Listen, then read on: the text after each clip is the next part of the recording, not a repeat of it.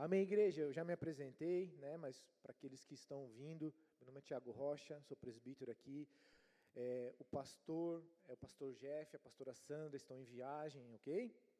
À noite, o presbítero Elton, né, Elton? Você que prega à noite, né? Ai, ai, ai, vou vir, hein? Glória a Deus. Amém? Por que, que eu falo isso? Esses dias uma senhora me abordou e me começou a me chamar de pastor e me apresentou de pastor para outra pessoa.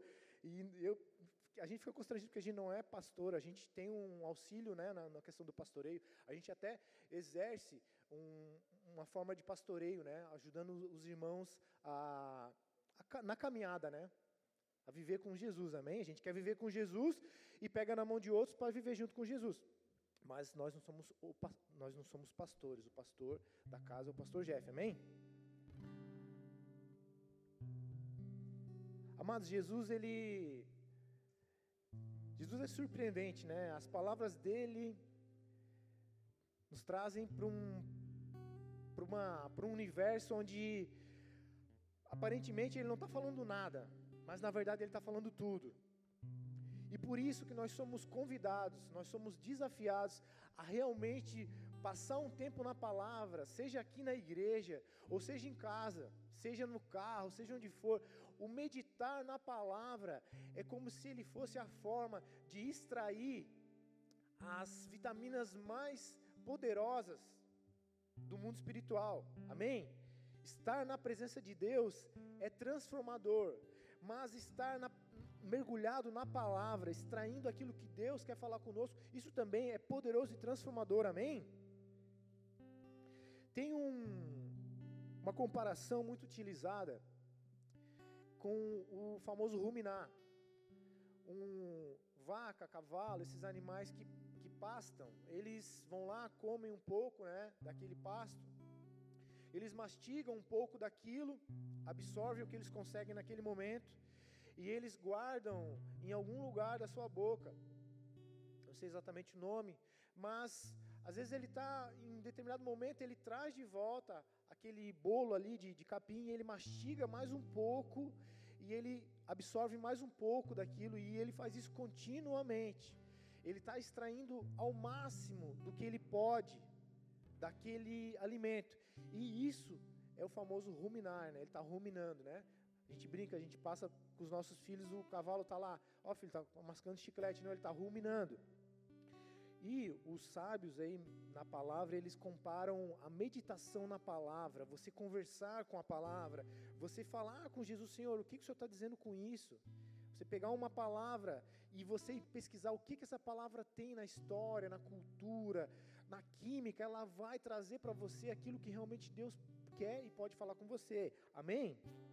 Então, um exercício do cristão é meditar, é conversar com a palavra, para que Deus traga para você algo profundo que você nunca mais vai esquecer. Amém? Vamos orar então? Senhor, a gente quer reconhecer, Senhor, que as tuas palavras têm o poder de nos convencer do pecado, da justiça, do juízo.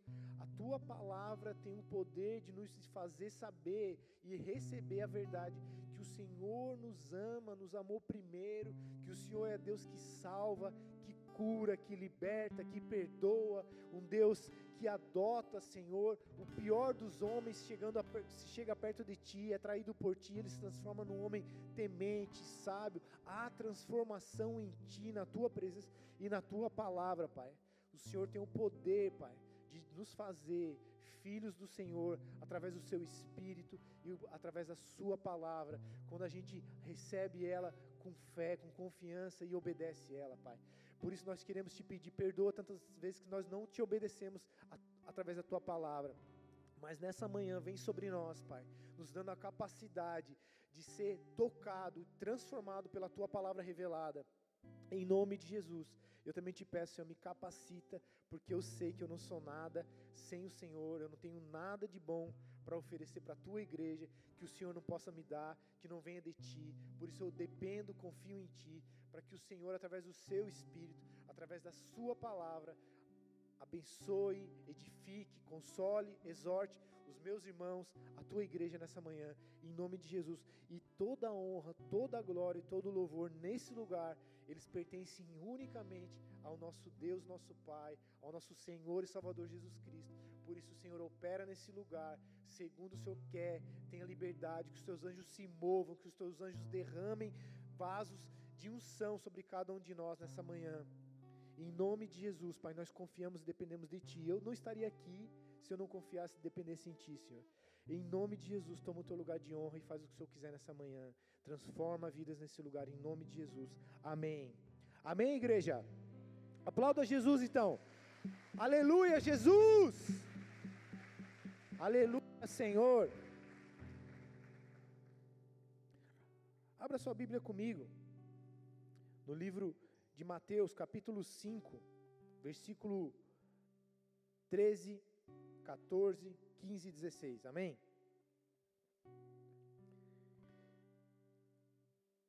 Eu vou ler aqui na minha versão. Vós sois o sal da terra. E se o sal for insípido, com que se há de salgar? Para nada mais presta, senão para ser lançado fora e ser pisado pelos homens. Vós sois a luz do mundo. Não se pode esconder uma cidade edificada, construída sobre um monte. Nem se acende uma candeia, uma lâmpada, uma luminária e se coloca debaixo do alqueire ou escondida, mas se coloca no velador e dá a luz a todos que estão na casa.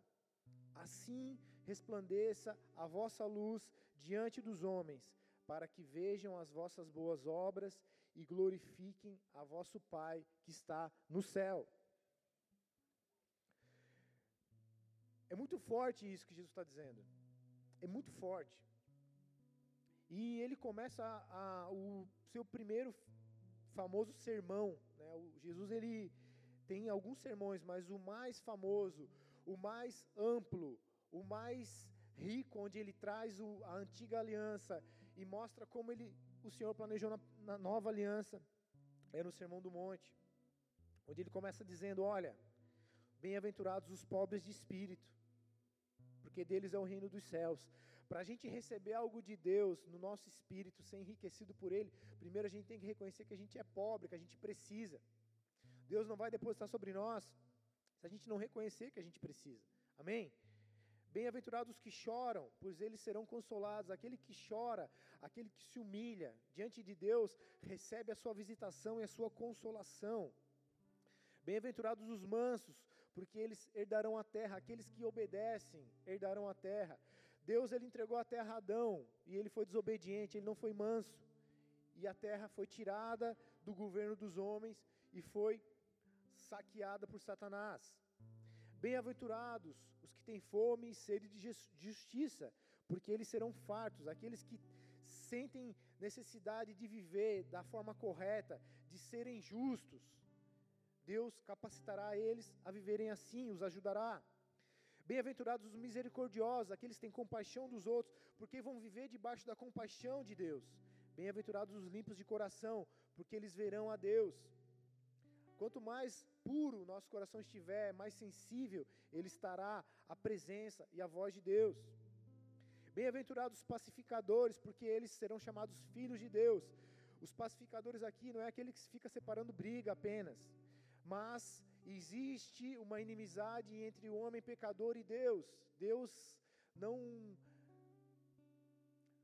Deus o ama, Deus o quer, mas as suas atitudes os tornam inimigos de Deus.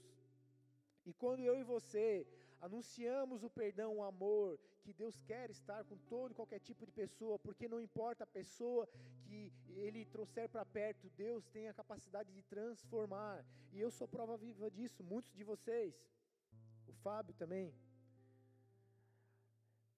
Então, quando você se torna um pacificador, você traz pessoas para perto de Deus você ajuda pessoas a receber o perdão, você anuncia o Evangelho, amém? Bem-aventurados que sofrem perseguição por causa da justiça, porque deles é o reino dos céus. Bem-aventurados são vocês quando forem injuriados, perseguidos e mentindo disserem todo mal contra vocês, por causa do, do meu nome. Se alegrem, pois é grande a vossa recompensa nos céus, porque assim perseguiram os profetas que foram antes de vocês. E após Jesus lançar esse alicerce, esses princípios, essa base, ele vem com essa declaração: olha, vocês são o sal da terra. Vocês são a luz do mundo. Ele não deu uma opção, olha, vocês podem ser, vocês devem ser. Ele está dizendo, vocês são, eu conto com vocês. Jesus ele estava falando com os seus discípulos, com os seus seguidores, com os filhos, com os servos, com os adoradores, com os amigos. Esse, esse, essa, essa declaração não foi para os doze, foi no momento onde ele estava pregando para milhares e milhares de pessoas. Para pessoas que sentiram em Jesus, perceberam em Jesus a presença de Deus. Pessoas que se sentiram tocadas em alguma forma, viram ele curar, viram ele falar, sentiram a presença de Deus através da vida de Jesus. Então, quando Jesus vem e nos traz para essa realidade, nos dá essa, esse desafio, essa missão, sem nos deixar opção, vocês são o sal da terra. O que será que ele está querendo dizer com isso?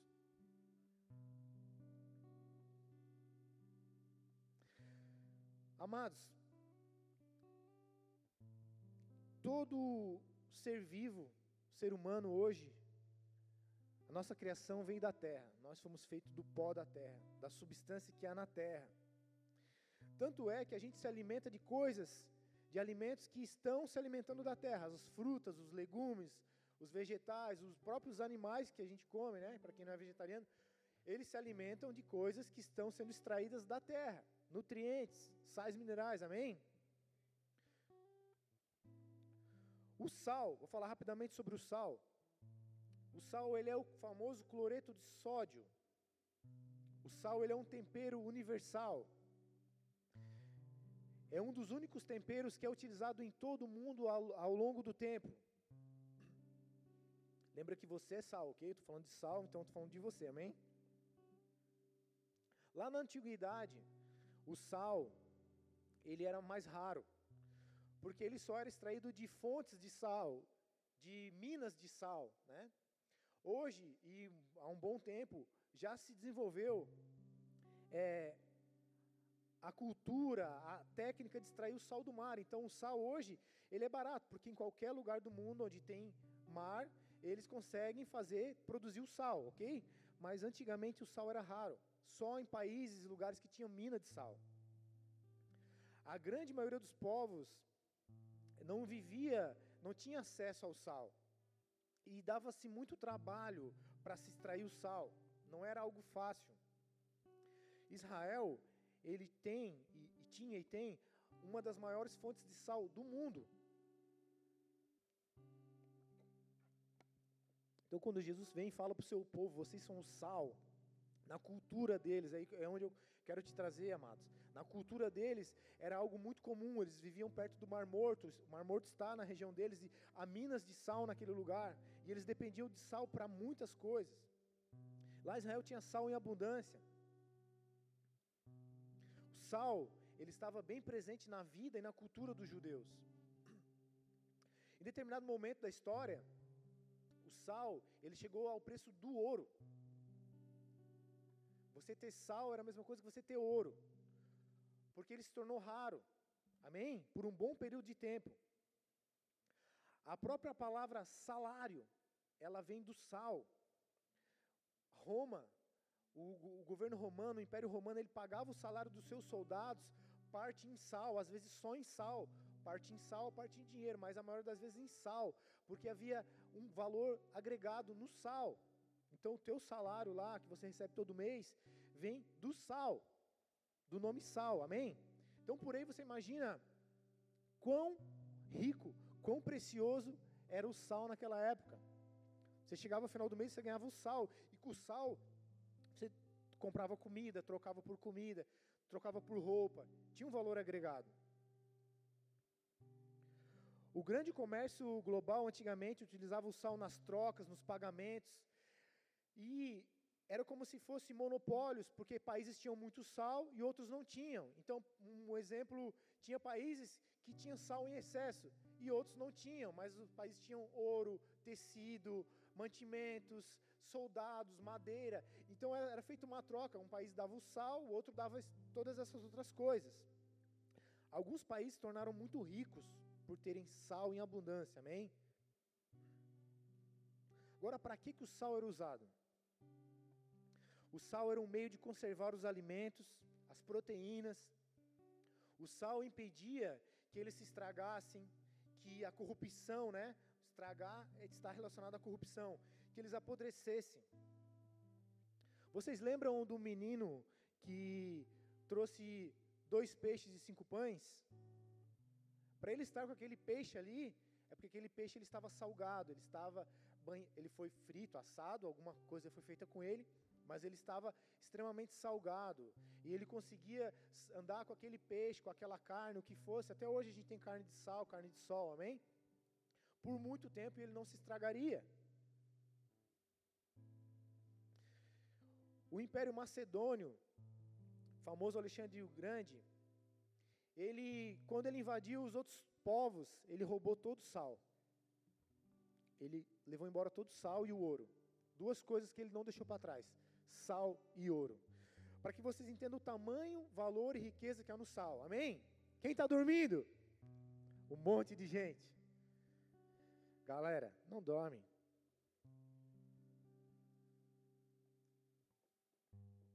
A culpa um pouco é do pregador, né? Que dá uma enrolada, faz vocês dormir, amém? Um pouco pode ser que a galera está com sono, mas há também uma, um combate espiritual para que você durma, amém? Então vamos orar junto? Ore comigo, Senhor Jesus. Eu te peço nessa hora, leva embora toda sonolência, seja natural, seja espiritual, e me faz receber e absorver o que o Senhor quer falar comigo nessa hora. Amém. Não dorme, galera. O sal na nossa realidade, o sal nos nossos dias. Que, que o sal quer dizer com a gente, amados? Para o nosso povo, um povo que descende de Jesus, um povo que está ligado de uma forma ou de outra à antiga lei, a, a Israel. Abra comigo em Êxodo 30, do 34 ao 35. Êxodo 30, do 34 ao 35. Vou ler com vocês aqui no telão.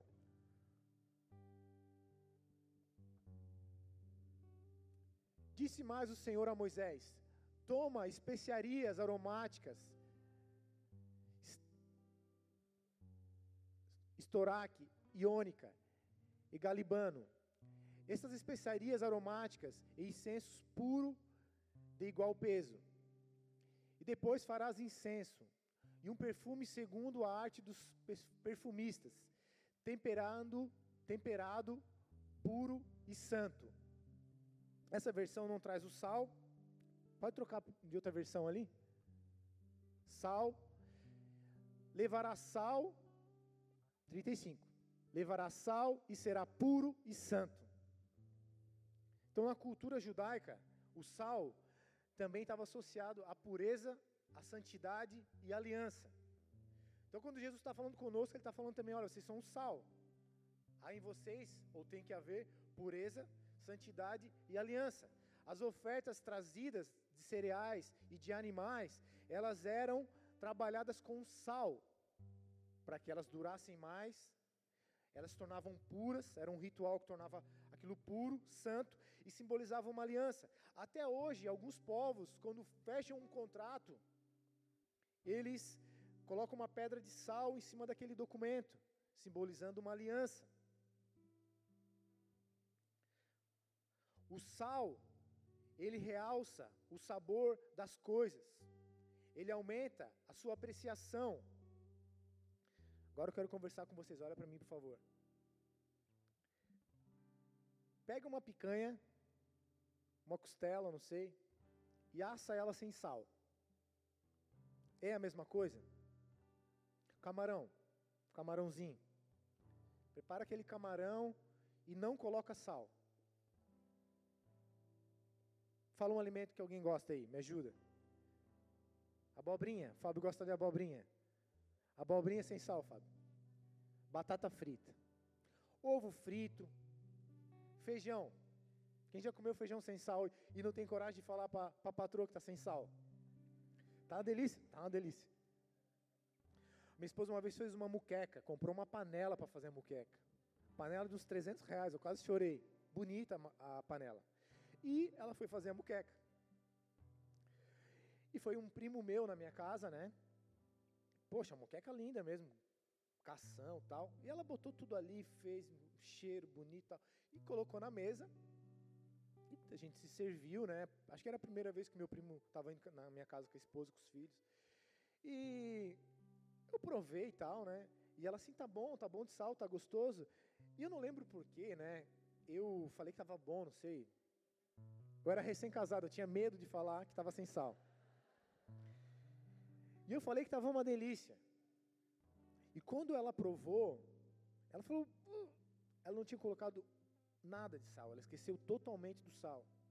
A muqueca estava sem sabor. Se você fechasse o olho de alguém e desse uma colherada do caldo ali, né? A muqueca é muito caldo. E uma, uma colherada do mingau sem nada de gostoso, você ia ficar ali sem saber o que um era um, era outro. Então o sal, ele é essencial para as coisas que dão sabor. Você pode pegar a comida mais gostosa, o pão, pão sem sal. O pão vai sal, para quem não sabe, o pão vai sal. O pão doce vai sal. Todo e qualquer alimento que vai ser preparado no fogo, ele depende de sal. Pode ser às vezes até uma coisa, um alimento doce, uma sobremesa, uma pitada de sal, ela tem uma ação química que ela realça, ela evidencia, ela enriquece, ela multiplica o sabor das coisas. Então, quando Jesus está dizendo, olha, vocês são o sal da terra, Ele está dizendo para a gente: olha, eu criei a terra, eu criei a vida, e o homem estava tá, distante, está distante de mim. Só que vocês que agora estão perto de mim, vocês são o sal da terra. Vocês vão ter em vocês o tempero, o sabor, a capacidade de realçar o motivo real de estar vivo. Um cristão que se propõe, que tem uma experiência com Deus, que passa por um processo de perdão, de ser recebido por Deus de verdade como um filho, não como uma religião, mas como um filho. Ele está sujeito a receber sobre ele a atuação do poder, da presença de Deus, e ele tem o dever, a, a, o chamado, a missão de realçar o sabor na terra. Eu vou fazer você pensar, dificilmente você que é cristão hoje, que está aqui com a gente, que é cristão, se tornou cristão sem conhecer outro cristão. Alguém começou a temperar, mostrar que havia uma forma mais saborosa de se viver, que havia outros sabores em viver. Eu, quando era criança, eu cresci ouvindo assim, ó, crente não faz isso, crente não faz aquilo, crente não isso, crente não aquilo. E eu cresci ouvindo assim, quem lê a Bíblia fica maluco. Você talvez ouviu isso em algum momento da tua vida. Eu cresci ouvindo esse tipo de coisa.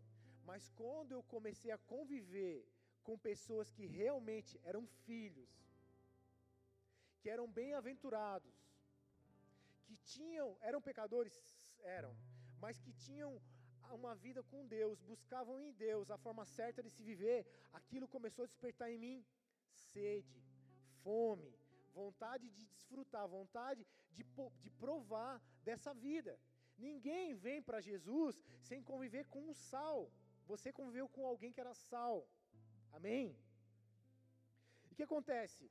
Como, como aquela pessoa que prova a picanha, a lasanha, a muqueca sem sal, e depois prova ela com sal, você vai dizer, cara, eu não quero mais comer picanha sem sal, muqueca sem sal. Você vai começar a ser uma pessoa que não quer mais se alimentar de algo sem sal. Ovo frito sem sal, feijão sem sal, cristão sem sal, igreja sem sal. Então o sal ele tem mais coisas aqui, mas uma das coisas que mais nos toca é a questão do paladar. Quando você, talvez você esteja aqui hoje, e a tua vida não esteja da melhor forma, na melhor condição. A palavra diz que Jesus veio para nos dar vida e vida em abundância. Talvez a vida é uma vida natural. E a vida em abundância é uma vida espiritual. Talvez a vida é a picanha sem sal. E a vida em abundância é a picanha bem temperada. É o sal bem temperado, é o feijão bem temperado. Então, embora você esteja vivo hoje, eu estou vivo, eu tenho saúde, eu tenho um bom emprego, meu casamento está legal, os meus filhos, talvez você esteja numa situação legal. Você está tendo vida. Mas falta uma vida em abundância. Porque pode ser que um dia o teu casamento não esteja legal, que o teu trabalho não seja mais tão bom, você pode ser mandado embora. A nossa vida não pode estar baseada, alicerçada só nessa média humana, daquilo que é natural, daquilo que eu preciso para viver nessa terra. Nós precisamos do a mais, nós precisamos do sal, nós precisamos da vida em abundância, nós precisamos conhecer e confiar num Deus que se eu perder o emprego, Ele está comigo que se a minha esposa brigar comigo, eu brigar com ela, ele continua conosco. Você precisa confiar, se relacionar e depender do Deus, que se você estiver doente, Ele ainda é Deus. Que se Ele te curar, Ele é Deus. E se Ele não te curar, Ele é Deus. Você precisa desfrutar do Pai, que se você erra, Ele é teu Pai. Se você acerta, Ele é teu Pai. Se você o decepciona, Ele é o teu Pai. Se você gera um problema, Ele é o teu Pai. Se você o decepciona, Ele é o teu Pai. Se você se afasta, Ele é o teu pai.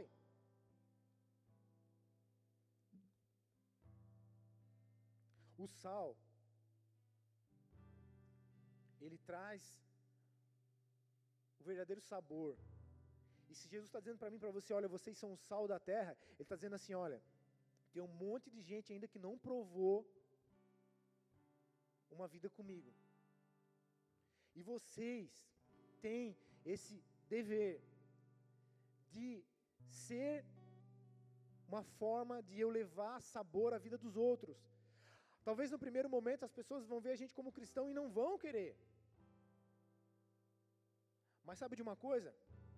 O sal, ele também gera algumas coisas dentro do corpo humano. Eu quero falar com vocês rapidamente sobre isso. O sal, quando ele entra no nosso organismo, tudo que é excesso faz mal, amém? Até o sal. Mas o sal, quando ele entra no nosso organismo, ele traz, ele regula todos os nossos líquidos, lembrando que nós somos 70% líquidos, amém? Ele regula os líquidos, ele traz um equilíbrio. Sem sal, o ser humano não consegue tracionar, ter, ter contração muscular. Sem sal, você não consegue pensar, raciocinar. Sem sal, os batimentos do teu coração ficam desequilibrados traz arritmia, traz problemas cardíacos, a falta dele, amém? O excesso dele também. O sal, ele é responsável diretamente pela transmissão nervosa. Eu estou falando aqui, né? Meu cérebro está, né? Gerando isso. Hum, sem sal, os neurônios não transmitem essa informação. O sal ele é vital. Sem sal não há vida. Um organismo sem sal ele começa a se paralisar ele fica fraco e ele até pode morrer. O sal, ele também gera sede. O sal, ele tem influência sobre toda a vida, inclusive a vida eterna. O que, que eu estou querendo dizer com isso? Ou, ou melhor, o que Jesus estava querendo dizer com isso? A partir do momento que eu e você convivemos com alguém que é sal, essa pessoa começa a ter uma influência sobre a nossa mente, sobre os nossos pensamentos, sobre o nosso coração, sobre a nossa alma. Você está aqui hoje porque Jesus colocou algum sal perto de você e você começou às vezes até ficar incomodado. O sal ele gera sede. Você conviveu com alguém que teve uma postura diferente da tua. Você ficou curioso. A sede, ela é sinônimo de curiosidade. Às vezes você tá resolvia de um jeito o teu casamento e você começou a viver com alguém, conviver com alguém no trabalho, na igreja, que seja, que você viu uma pessoa pensar diferente de você, agir diferente de você, isso mexeu contigo, mexeu com os teus pensamentos, mexeu com o teu coração, despertou uma sede. O sal ele traz sede. O sal vai fazer você beber água. Então, Jesus está dizendo: olha, igreja, vocês são aqueles que vão colar no lado de alguém e vai gerar nessa pessoa mudança de pensamento, mudança de sentimento, mudança de esperança, mudança de fé. O cristão tem esse dever, tem essa responsabilidade. Nós somos o sal da terra. Não tem outro tipo de sal, é o sal da terra, é a igreja. Eu não quero te colocar um peso, porque talvez você não esteja se sentindo nesse momento o, o melhor dos sals. Amém? Deixa, fica tranquilo que Deus está falando contigo. Talvez você veio hoje aqui não para ser cobrado, mas para ser renovado pelo Senhor. E o Senhor vai te renovar. O Senhor vai te renovar. A vontade de ser sal, e não só isso, o sabor de estar com Deus. Estar com Deus não é um peso, vir na igreja não é um peso, orar não é um peso, ler a Bíblia não é um peso. O nosso homem natural diz que é. Mas o nosso homem espiritual tem prazer, se satisfaz, ele se alimenta dessas coisas. Amém? Então o Senhor ele espera que eu e você, a nossa vida cristã, tenha essa influência direta no coração, na alma das pessoas. Quando eu me converti e que eu entendi o que o Senhor tinha para mim, como eu comecei a conviver numa igreja sadia, uma igreja cheia de sal, eu entendi que o Senhor tinha para mim, eu não conseguia conversar com ninguém sem colocar Jesus na conversa, não conseguia. fosse uma pessoa conhecida ou não, onde eu parasse alguns minutos sem querer, conversasse, iniciasse uma conversa, eu me sentia obrigado a colocar Jesus na conversa. De alguma forma eu tentava colocar Jesus na conversa. Isso é você estar cheio desse sal. É você entender a tua responsabilidade e não só a responsabilidade, mas a gratidão. Porque às vezes a gente faz coisa por responsabilidade, e está certo. Mas você fazer por gratidão, por amor, é a melhor motivação. Não se torna mais um peso.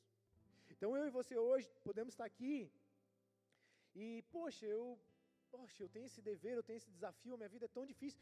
Eu não tenho, basta eu cuidar de mim na minha casa, eu ainda tenho esse desafio diante de Deus, de na sociedade, no trabalho, de lá na escola, na faculdade, ser sal. Poxa, Jesus, eu não estou dando conta nem de mim.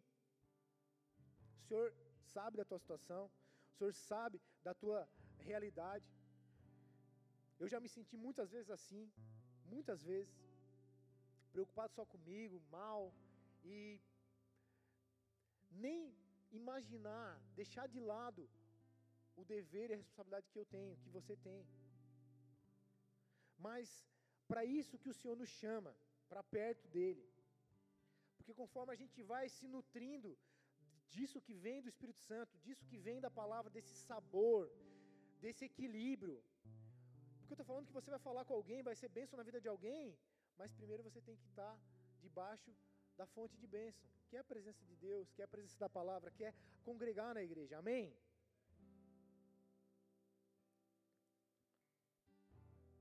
Jesus diz assim: Vocês são o sal da terra, e se o sal for insípido, com que se há de salgar para nada mais presta, senão para ser lançado fora e pisado pelos homens.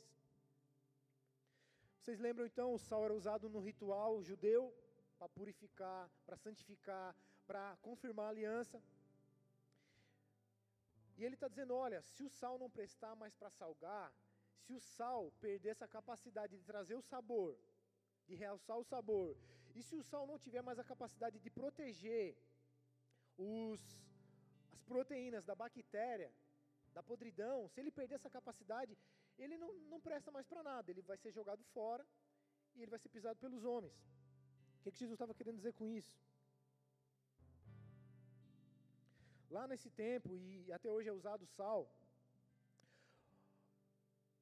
o sal era trazido para o templo para aquilo que envolvia os rituais. Quando o sal ele ia perdendo seu sabor, eles chamavam de sal estragado. Quando o sal se estragava, ele era é, colocado numa outra câmara, num setor onde ele não era mais usado para rituais. Ele era um sal sem sabor. Vocês estão aqui comigo? O sal ele ficou sem sabor. Pode botar ele até na muqueca da minha esposa, que ele não vai fazer mais nada. Ok? Aquele rapaz estava com dois peixes e cinco pães. Ele estava com sal com sabor, um sal bom. Mas se o sal perder o sabor, e isso acontece, ele era armazenado em outro lugar e ele servia para uma única coisa. Talvez vocês não saibam, mas em Israel também neva. Israel neva. Não tanto, mas neva.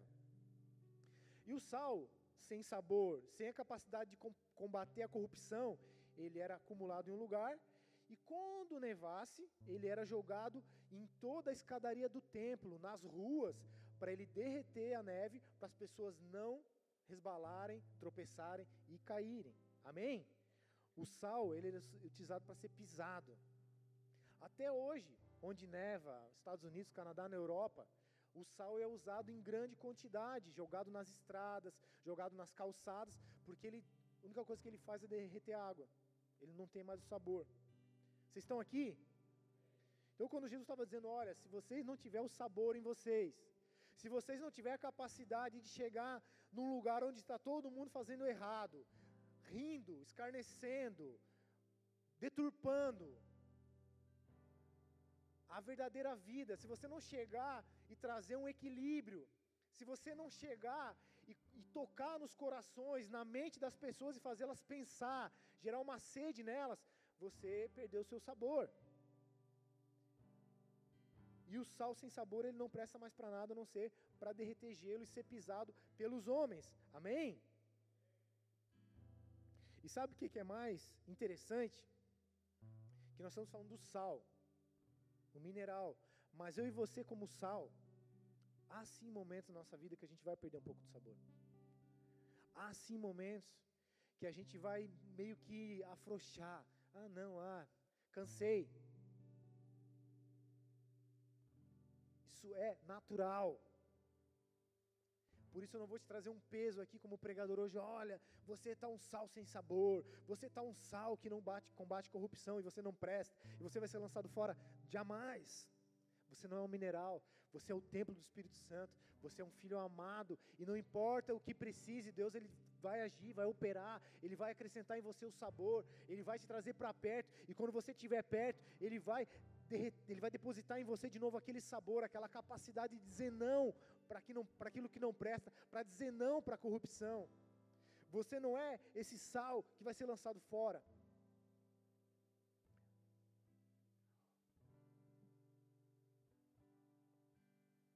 Jesus continua dizendo: vocês são a luz do mundo. Não se pode esconder uma cidade edificada sobre um monte, nem se acende uma candeia e se coloca debaixo do velador, do alqueire, mas no velador, e ela dá luz a todos que estão na casa. Assim resplandeça a vossa luz diante dos homens, para que vejam as vossas boas obras e glorifiquem o vosso Pai que está nos céus. Então agora ele fala da luz. Ele está dizendo para a gente que Ele nos acendeu com a luz da vida eterna, Ele nos trouxe para perto dele com um propósito, para que as pessoas vejam em nós Jesus. Ele está dizendo aqui que nós temos boas obras a serem feitas.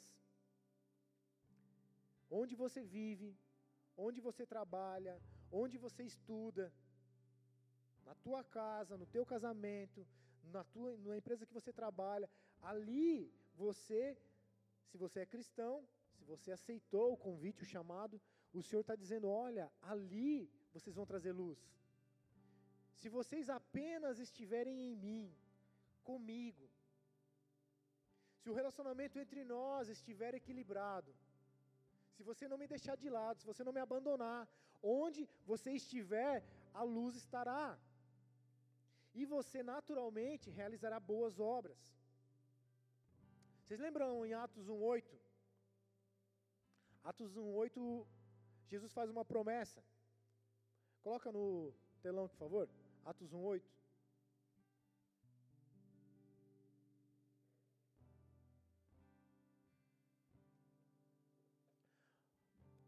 Mas receberão poder quando o Espírito Santo descer sobre vocês e serão minhas testemunhas em Jerusalém, em, em toda a Judéia, Samaria e até os confins da terra. Muda a versão, por favor.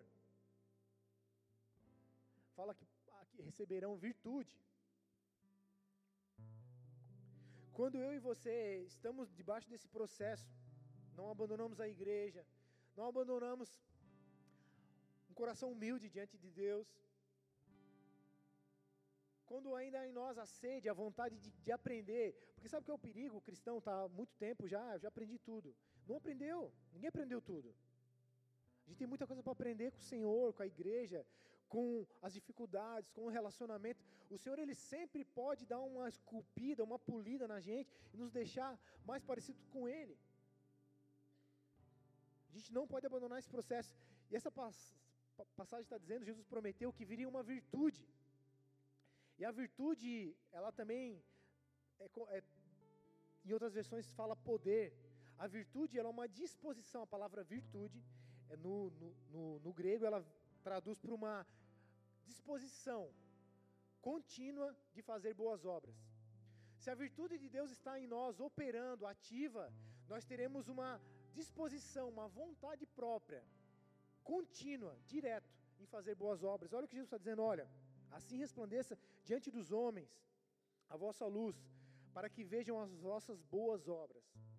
Amados, a Bíblia fala que a gente não é salvo pelas obras, mas a gente foi salvo e Deus espera que a gente realize boas obras. E boas obras, elas estão em todas as nossas atitudes.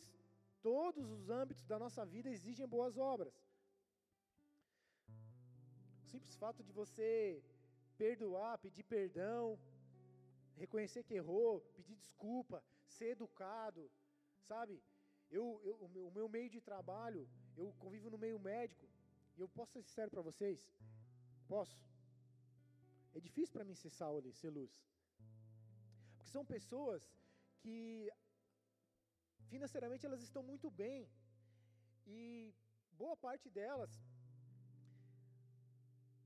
também pelo muito estudar, né, a ciência, né, acabam se fechando para a verdade, acabam se fechando para a existência e para a dependência de Deus que eles nem sabem que eles têm. Eles nem acreditam que eles dependem de Deus. Então eu convivo no meio hoje onde eu passo o trabalho para ser sal. É uma dificuldade para mim. Porque nem sempre eles estão abertos a ouvir o que eu falo. Mas eu entendi que as minhas atitudes falam muito. As piadas que eu não dou risada, as conversas que eu não dou continuidade, a minha forma de trabalho, de servir, a honestidade. No meu meio é um meio onde há muita corrupção financeira e eu trabalho de forma honesta. Muitas pessoas dizem, diziam que isso seria impossível.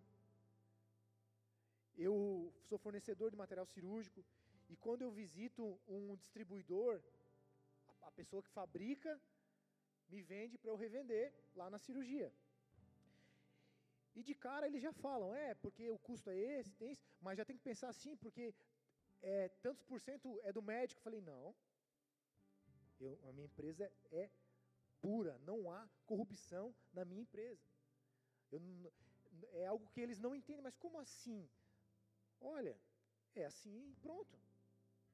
Se você se coloca como a, o teu posicionamento vai gerar uma atitude na outra pessoa. Em todas as áreas. Em todas as áreas. A tua decisão de ser sal, a tua decisão de ser luz, vai ter influência no meio que você vive. Amém? Então talvez você esteja num ambiente onde você não esteja se sentindo tão sal e tão luz, mas você tem que ser, você pode ser, e o Senhor liberou sobre cada um de nós uma virtude como diz ali, para que a gente seja testemunha. Todo mundo sabe que eu sou cristão. Todo mundo sabe que eu sou cristão. Todo mundo sabe que eu, que eu congrego, que eu prego a palavra. Todo mundo sabe. Se eles estão aceitando, é uma outra coisa. É eles e Deus. A nossa parte é ser sal. A nossa parte é ser luz. O Senhor faz a parte dele. Amém? O sal e a luz, eles têm uma influência química no mundo natural. E quando eu e você se tornamos sal e luz no mundo espiritual, Deus ele opera a parte dele. Então às vezes você até se frustre, Como eu já me frustrei, porque você espera que você vai falar um versículo, vai falar de Jesus para uma pessoa e a pessoa vai chorar e vai se arrepender e vai vir para Jesus naquela hora e não é às vezes assim. Amém? Existe a parte de Deus. Assim como o sal e a luz, eles têm um processo químico, a minha atitude tua vai gerar um processo espiritual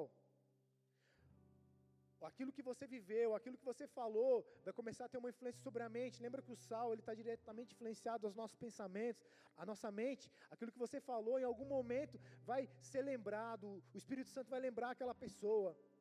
Aquilo vai gerar um incômodo. Às vezes a pessoa vai até te odiar por causa disso, mas Deus está trazendo um processo dentro dela. O coração dela, o sal tem influência sobre o coração coração dela, às vezes ela está lá na maior alegria, eu tenho tudo, eu sou bonito, eu sou bonita, eu tenho tudo. Cara, aquele, ai, me falou aquela coisa, agora eu estou me sentindo mal, agora eu estou incomodado. Será que eu preciso realmente me preocupar com a vida eterna? Será realmente que o dinheiro não é tudo? Será realmente que eu estou errado por ter amantes? Será realmente que eu estou errado por estar tá vivendo de uma forma Aquela pessoa falou para mim que aquilo não é bênção. Então, amados, você pode, você deve, você é sal, você é luz. Só que por outro lado, o sal em excesso faz mal. A luz em excesso faz mal. Uma das características do sal é trazer equilíbrio. Amém? Muito sal é ruim, pouco sal é ruim. Tem que ter um equilíbrio. E eu e você, como cristão, a gente precisa ter equilíbrio equilíbrio na nossa própria vida e equilíbrio naquilo que a gente quer fazer como filho de Deus, amém? Porque se você for aquela pessoa que não dá nem bom dia, isso é pecado. Isso aí tu vai para o inferno. E ah, isso aí não se faz. Isso aí não é de Deus. Ah, Deus a criança, a criança está aprendendo a caminhar. Deus não gosta disso. Jesus não gosta disso. Isso é pecado.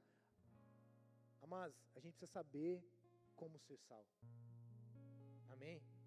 A gente precisa saber como ser sal, a dosagem do sal. Se você for sal demais o tempo todo, você não vai ter a aceitação necessária. Você vai ser um alimento que as pessoas vão, hum, não, nunca, não como mais isso. A gente precisa ter esse equilíbrio e é um erro comum que aconteceu muitas vezes nas nossas vidas, nas nossas famílias. Talvez você foi criado num ambiente onde havia muito sal, não havia um equilíbrio. E eu e você, nós temos esse desafio. Jesus falou: olha, vocês são sal. Então a gente não pode fugir disso. O que a gente tem que abraçar é o equilíbrio. A hora certa, o que falar, se falar. Em vez de falar, eu vou ajudar. Aquela coisa, a pessoa já está mal. E você ainda vai e fala. Às vezes, primeiro você ajuda, traz para perto, vê o que ela precisa. E no momento certo você vai poder falar. Amém? Isso são boas obras boas obras não é só apontar o pecado dos outros. Amém? Luz do mundo. Vou ter que correr aqui. Abra em Salmo 119, 105, por favor. Salmo 119, 105.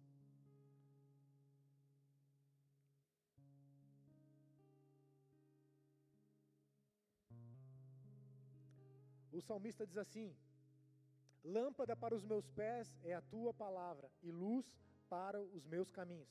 É fato que se a gente desligar todas essas luzes, não sei se você já esteve aqui num horário onde está tudo desligado, pode ser até mesmo de dia. Eu já entrei várias vezes aqui e a gente não consegue nem ver nem as cadeiras, nem as cadeiras.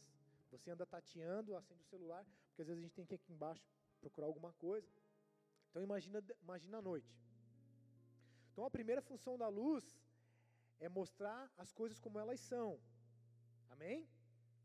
Tem uma, uma comparação teológica que assim, o Antigo Testamento é como se fosse uma sala com vários objetos, vários, e com um filetezinho só de luz, com muita pouca luz, como se fosse o Antigo Testamento. Tem várias coisas ali, mas pouca luz como uma sala. E você entra, e você até consegue ver que aquilo é um armário, que aquilo é um sofá, um, tem coisas que você não tem certeza, mas você percebe a forma das coisas, mas você não tem certeza. O Novo Testamento, ele é como se essa sala fosse totalmente iluminada e você consegue perceber os detalhes das, das coisas, a, as cores das coisas, as formas das coisas, por que, que aquilo existe de verdade. Amém? Então, o primeiro papel da luz que você tem, que eu tenho, é ajudar as pessoas a enxergar a vida. A vida não é como o mundo diz que é, a vida não é como a mídia diz que é, a gente não tem o direito de sair fazendo tudo o que a gente quer só porque nos deixa feliz, porque nos dá prazer, nós temos responsabilidades, nós temos deveres conosco, com os outros e com Deus, amém? Quem tem dever com, contigo, consigo mesmo? O teu primeiro dever é consigo mesmo, salvação individual. Você tem o dever com os demais, você tem o dever com Deus, amém? Então, quando você ajuda alguém a enxergar que a vida não é só pau e pedra, que a vida não é só ganhar dinheiro, que a vida não é só ser egoísta. Ah, se não é do meu jeito, tá errado. Se não é do meu jeito, os casamentos, né? Pô, se não for do meu jeito, tá errado. Tem que ter uma, uma, uma visão dos dois lados, tem que ter um, um entendimento, o, quem vai ceder em, em que ponto.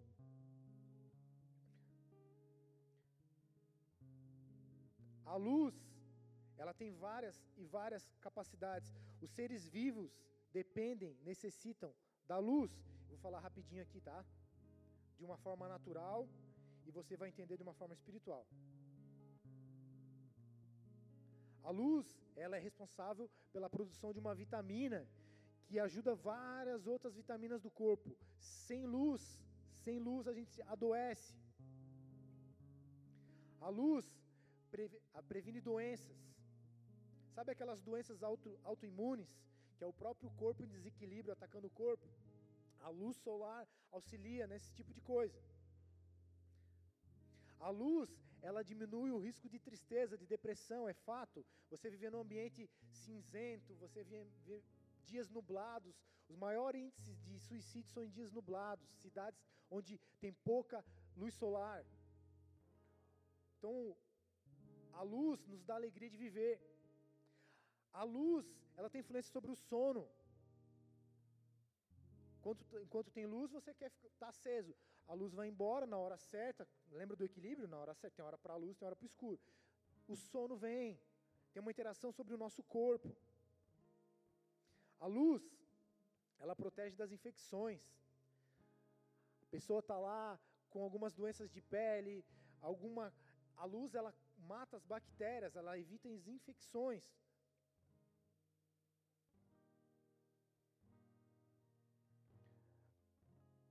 O sol, na quantidade certa, ele faz bem. O sol em excesso faz mal. Amém? Vocês estão aqui? Sabe aquela pessoa muito branquinha? Quem é muito branquinha aí? Sabe, eu sou muito branquinho. Sofro no sol. Ah, ninguém. Só eu. Ah, lá, lá atrás tem um. Brincadeira. A pessoa que ela é muito branquinha, se ela passar um, uma tarde no sol, três horas no sol de verão, ela fica rosa, ela sofre, ela vai ter insolação, ela vai ficar queimada, ela vai sofrer. Mas se ela tomar meia hora por dia, a pele dela vai produzindo melanina e ela daqui a um tempo ela pode se expor a duas, três horas de sol. Então o sol, numa dosagem certa, no tempo certo, ele faz bem e te fortalece para enfrentar longos períodos de sol. O sol reduz o risco de parto prematuro, ele auxilia no desenvolvimento de um filho, de uma nova vida.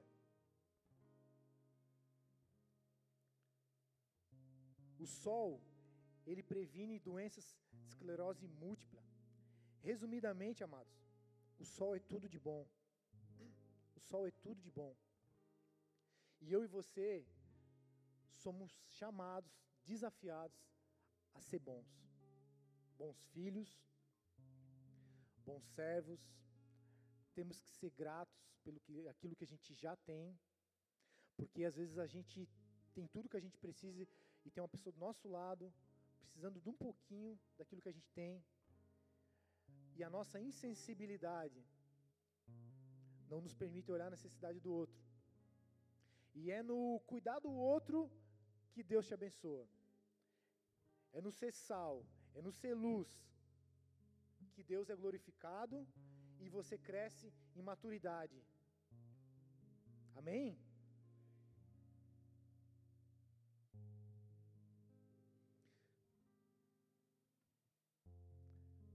Segunda Timóteo, não precisa abrir, 2 Timóteo 1, do 7 ao 9, diz assim, que Deus, Ele não nos deu espírito de medo, mas nos deu espírito de amor, de moderação e de poder. Poder, amor e moderação. Parece uma receita. Deus, Ele pode fazer você dar fruto. O poder vem de Deus. Se a tua vida está sem sabor, meio sem sentido, o Espírito Santo vai trazer sobre você hoje o sabor, o sentido de você estar tá vivo, o sentido de você cuidar de alguém, o sentido de você trabalhar, o sentido de você vir para a igreja, o sentido de você se preocupar com os demais, o sentido de você cuidar dos teus filhos, porque tem dia que parece que nada faz sentido. Tem dias que a gente se depara cheio de obrigação, cansado, esgotado. É aí que eu e você precisamos nos expor à luz do mundo. Jesus, ele é a luz do mundo. Abra comigo em João 8,12, por favor.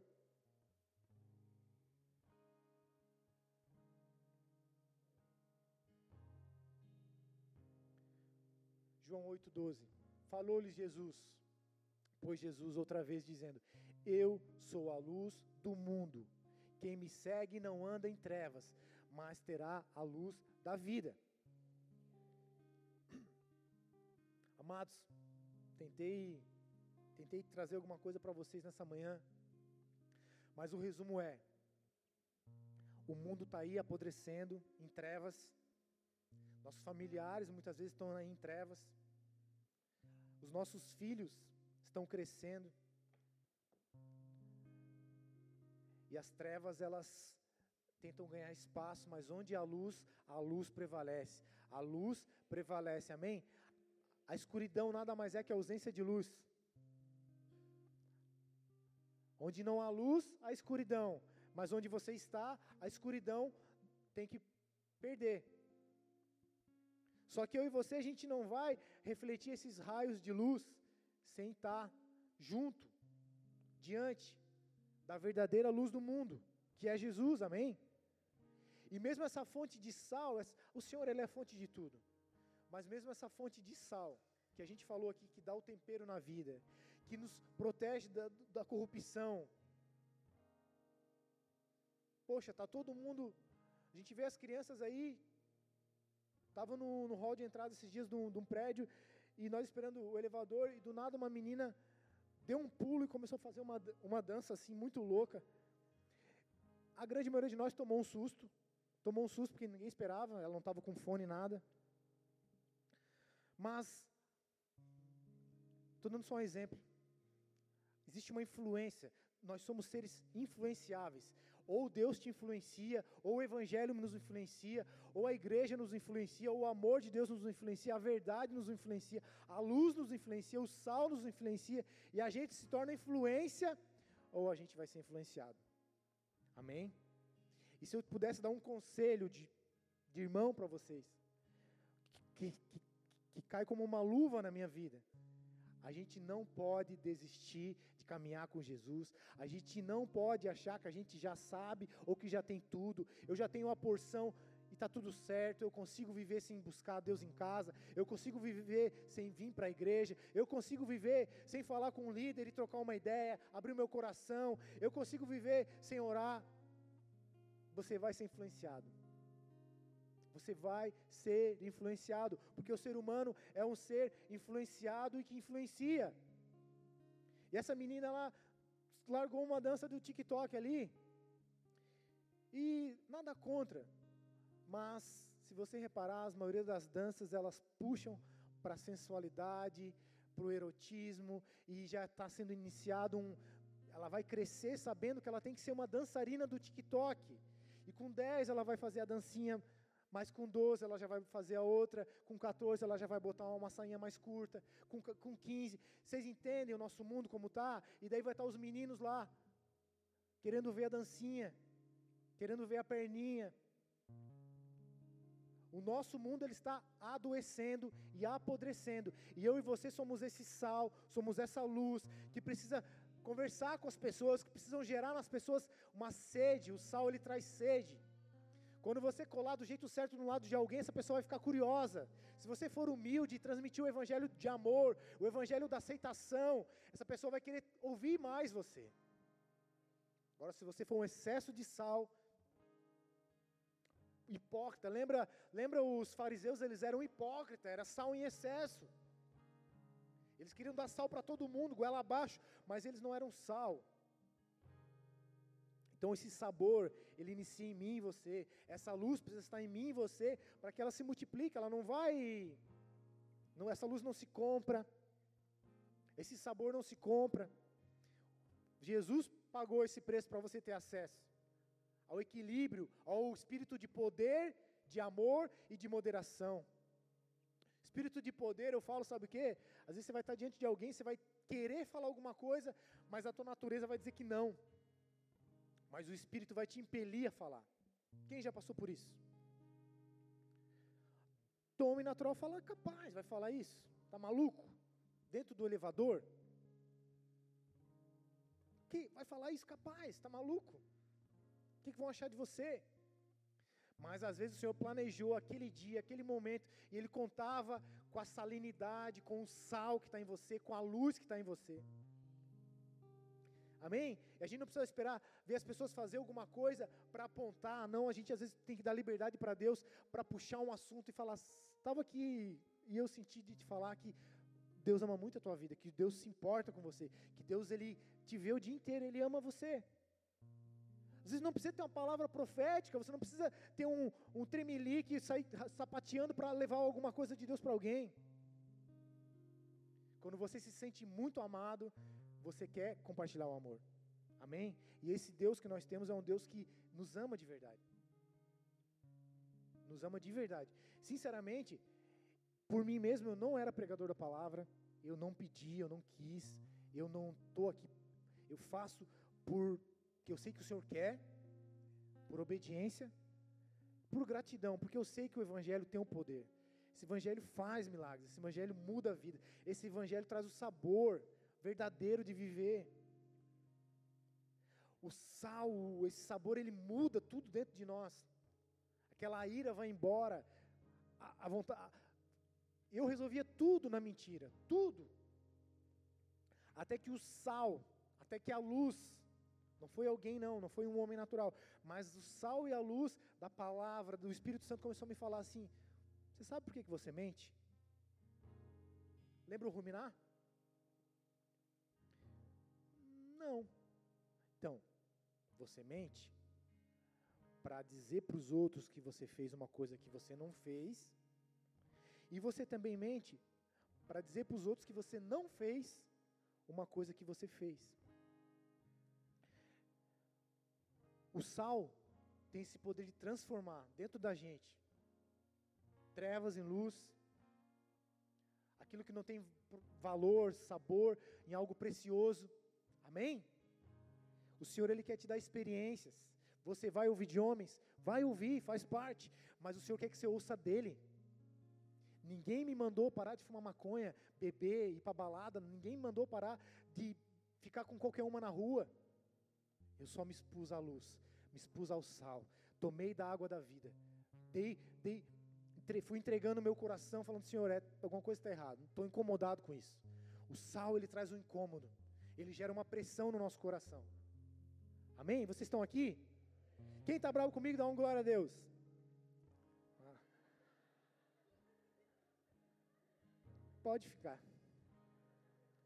Brincadeiras à parte. Coloque-se de pé, o louvor pode subir. Aleluia.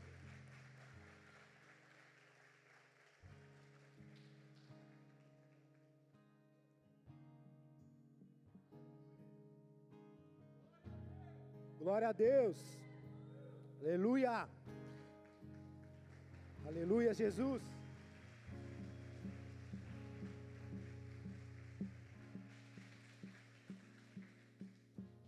Não desista, não desista, meu irmão, minha irmã, não desista. O teu casamento, o teu trabalho, os teus filhos, o teu chamado ministerial, a, tua vida não acabou, tua vida não acabou, a tua vida tem muito para acontecer, tem muita pedra para rolar, tem muita água para rolar, tem muita luz, tem muito sal para vir da parte de Deus, amém? Vocês são o sal da terra. Vocês são o sal da terra, vocês são a luz do mundo, vocês têm uma influência positiva, vocês são influenciadores. Vocês estão aqui para influenciar.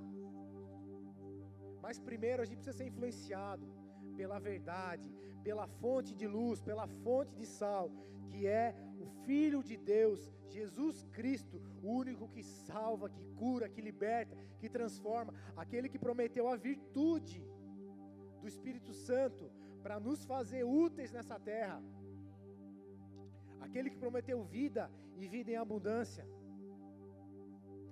Foi, foi pregado aqui no, no, no começo do culto: o Senhor é meu pastor e nada me faltará. Realmente, se o Senhor for o nosso pastor, se a gente se deixar ser guiado por Ele, nada nos faltará. Amém? Então fica a dica: se alguma coisa está faltando, é porque talvez alguma área da tua vida não está sendo guiada pelo verdadeiro, de único, poderoso pastor celestial, aquele que levanta pastores nessa terra. Amém? Baixa sua cabeça, feche seus olhos. Eu quero falar com você que nos visita, ou com você que já vem na igreja por um tempo e não entregou de verdade, não fez uma aliança, não teve coragem ainda de, de falar: Senhor, tá bom, eu te aceito, Jesus, não só o Senhor, mas eu aceito uma transformação. Você que reconhece que precisa de mudança, de melhoria, de manutenção, de um novo coração, de novos pensamentos, de uma esperança renovada. Você que entende que é pecador assim como eu, e que um dia vai ser julgado por Deus, mas que Jesus Cristo já tomou esse lugar de juízo no meu e no teu lugar. Ele desceu do céu para tomar sobre ele os meus e os teus pecados, as minhas e as tuas iniquidades, as ofensas, todo o abandono, todo o desprezo, tudo aquilo que a gente fez que desagradou a Deus. Jesus sofreu no meu e no teu lugar. E hoje eu e você podemos confiar e crer nessa obra, porque Ele ressuscitou e Ele quer que nós sim venhamos a estar junto dEle. Não importa como nós estamos no dia de hoje, o Senhor nos quer com Ele, tem o poder de transformar cada um de nós de dentro para fora e de nos tornar úteis nessa terra, de nos tornar sal e de nos tornar luz. E você que quer entregar a tua vida para Jesus, levanta sua mão comigo para eu fazer uma oração com você. Glória a Deus, levante bem alto, não tenha vergonha. Você que talvez caminhou com Jesus, mas parou por algum motivo, parei. O meu namorada, fui promovido, briguei com a minha esposa, não gostei da cara de alguém na igreja, não vim mais, abandonei a vontade de Deus sobre a minha vida. Levante sua mão também para a gente orar junto, amém? Renove a tua, tua aliança com o Senhor. Vamos orar junto assim, Senhor Jesus Cristo. Senhor Jesus Cristo. Eu reconheço. Eu reconheço. E eu sei. E eu sei. Que o Senhor é o filho unigênito de Deus. Que o Senhor é o filho unigênito de Deus. Que veio nessa terra. Que veio nessa terra. Para os seus. Para os seus e eu te recebo nessa manhã. E eu te recebo nessa manhã. Como o meu único Senhor. Como o meu único Senhor. Como o meu único Salvador. Como o meu único Salvador. Eu te entrego a minha vida. Eu te entrego a minha e vida. Te peço perdão. E te peço perdão. Por todos os meus pecados. Por todos os meus pecados. Eu te peço. Eu te peço. Derrama sobre mim. Derrama sobre mim. A virtude. A virtude. Do teu Espírito Santo. Do teu Espírito Santo. Que foi prometida. Que foi prometida aos primeiros discípulos. Aos primeiros discípulos. E me faz dar fruto. E me faz dar fruto. Me faz ser sal. Me faz ser sal. Me faz ser luz. Me faz ser luz. Nessa terra. Nessa terra. Escreve o meu nome no livro da vida. Escreve o meu nome no livro da vida. E me ensina. E me ensina. A te amar. A te amar. A ser grato. A ser grato. A te obedecer. A te obedecer. E a dar muito fruto. E a dar muito fruto. Amém. Você que, que levantou a mão, fica com a mão levantada, Pai. Tua palavra foi pregada eu sou homem, eu sou limitado, mas eu sirvo a um Deus poderoso, a um Pai amoroso, dono de tudo que há nos céus, na terra e debaixo dela. Para ti nada é impossível, o que é impossível ao homem é possível para o Senhor. Eu te peço, Senhor, que a tua obra seja realizada na vida de cada um que hoje iniciou ou, ou renovou a sua aliança contigo. Que a palavra pregada hoje, Senhor, dê fruto, porque elas não são minhas, mas são do teu filho Jesus Cristo. Que o Senhor opere, Senhor, o poder, o espírito de poder, de equilíbrio, de amor, de ousadia, que nós homens precisamos para realizar as boas obras e que o Senhor seja glorificado cada momento, tudo aquilo que a gente fizer de bom nessa terra, que ela seja, Senhor, um, um motivo de a gente glorificar o Teu nome se alegrar, se alegrar, porque essa obra é Tua, feita em nós e através de nós. Por isso, Pai, abençoa cada vida. Desfaz, Pai, toda amarra, todo pensamento, sentimento que não vem do Senhor, que possa estar atrapalhando os teus filhos nessa manhã, Pai, a ter um encontro verdadeiro contigo. Eu te peço, usa da tua misericórdia. Eu preciso, a tua igreja precisa da tua misericórdia, da tua compaixão, aquele poder que o Senhor tem de nos dar, de liberar sobre nós aquilo que a gente nem merece, Pai. Em nome de Jesus, nos livra e nos guarda de todo mal, Pai, em nome de Jesus. E realmente, Pai, incomoda com o teu espírito, Senhor, nosso espírito, para que a gente assuma, Deus, essa responsabilidade que o Senhor nos chamou de ser sal, de ser luz, de ter influência através do teu reino, Pai, e não ceder para o reino das trevas. Em nome de Jesus, nos ajuda a salgar, nos ajuda a iluminar aqueles que precisam da tua luz, do teu sabor, da vida eterna, em nome de Jesus. Amém, igreja?